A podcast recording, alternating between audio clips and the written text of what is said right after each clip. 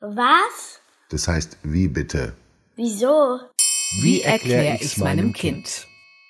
Warum wir eine Gänsehaut bekommen von Friedhof Küchelmann. Auf die Frage, warum wir eine Gänsehaut bekommen, gibt es eine leichte und eine mittelleichte Antwort, dazu eine Vermutung und eine ganze Reihe weiterer Fragen, mit denen sich die Forschung immer noch plagt. In der einfachen Antwort geht es um den körperlichen Vorgang, der zur Gänsehaut führt. Dicht unter der Haut haben wir an den Haarwurzeln kleine haaraufrichte Muskeln, und wenn sich die zusammenziehen, dann werden die kleinen Hauteinstülpungen, in denen unsere Haare wachsen, zu kleinen Erhebungen, deren Anblick an den einer gerupften Gans erinnert. Das kann nur da passieren, wo wir auch Haare haben, es müssen allerdings nicht viele sein. Und es passiert zum Beispiel, wenn uns kalt ist. Denn dann, das ist die mittelleichte Antwort, bleibt zwischen den kleinen Erhebungen und den aufgerichteten Härchen die vom Körper gewärmte Luft leichter da, wo sie uns wärmt. Soweit, so einleuchtend. Aber auch wenn uns unheimlich ist, bekommen wir manchmal eine Gänsehaut.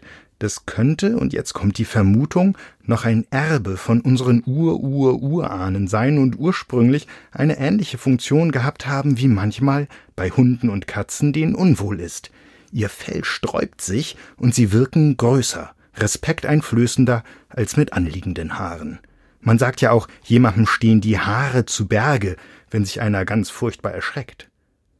Oder wenn einem etwas ganz furchtbar unangenehm ist. Zum Beispiel, wenn einer hören muss, wie ein Kreidestück auf einer Schultafel quietscht oder ein Messer auf einem Porzellanteller.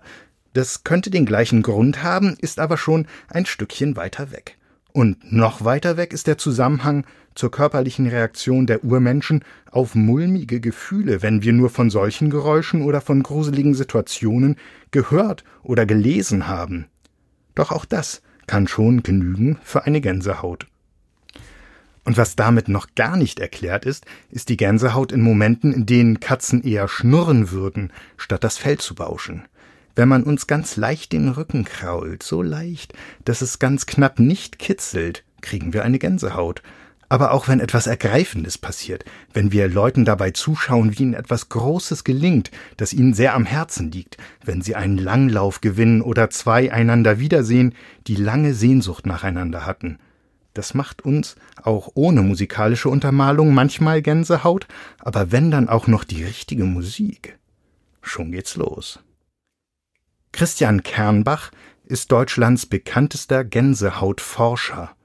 Eigentlich ist er Emotionspsychologe, also einer, der besonders Gefühle untersucht.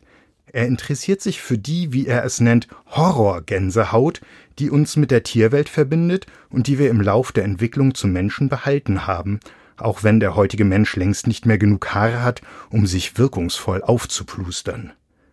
Noch spannender aber findet er den zweiten Typ.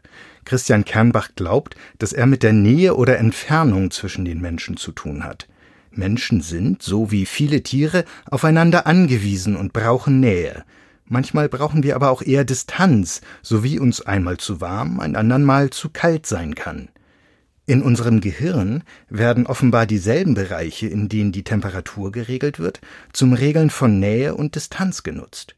Das passt zu Redewendungen wie jemandem die kalte Schulter zeigen oder jemandem einen warmen Empfang bereiten. Bei den typischen Stellen in Filmen oder Büchern, die Gänsehaut auslösen, ist ihm aufgefallen, dass sie meist einen wehmütigen Charakter haben, oft sogar einen zwiespältigen. Freude über ein Wiedersehen vor dem Hintergrund langer Trauer. Man bekommt keine Gänsehaut, wenn man seine Kinder wieder sieht, die man am Morgen verabschiedet hat, und das Wiedersehen war vorhersehbar, sagt Kernbach aber wenn man sie nach Jahren der Trennung, nach Flucht oder Vertreibung in einem Moment wieder sieht, in dem man längst nicht mehr damit rechnen durfte, aber doch insgeheim noch gehofft hatte, dann bekommt man eine Gänsehaut. Aber wie tritt Gänsehaut eigentlich genau auf? Gleichzeitig auf einem großen Hautbereich oder breitet sie sich aus? Sieht sie, wenn man sie sich nur ganz genau anschaut, anders aus, wenn es eine Gänsehaut durch Frieren ist oder eine durch Gefühle? Was passiert in unserem Körper sonst noch, wenn wir eine Gänsehaut bekommen? Schlägt zum Beispiel unser Herz schneller? Kann man vielleicht diese Unterscheidung von Horror und sozialer Distanzgänsehaut vielleicht noch besser belegen? Was ist dran an der Redewendung uns läuft ein Schauer den Rücken hinunter? Das ist eine Frage, die Professor Kernbach besonders interessiert. Könnte man vielleicht wirklich einen Zeitverlauf von oben nach unten nachweisen? Und würde der in etwa mit der Schnelligkeit vonstatten gehen wie bei Nerven? In der Gänsehautforschung gibt es noch viel zu tun.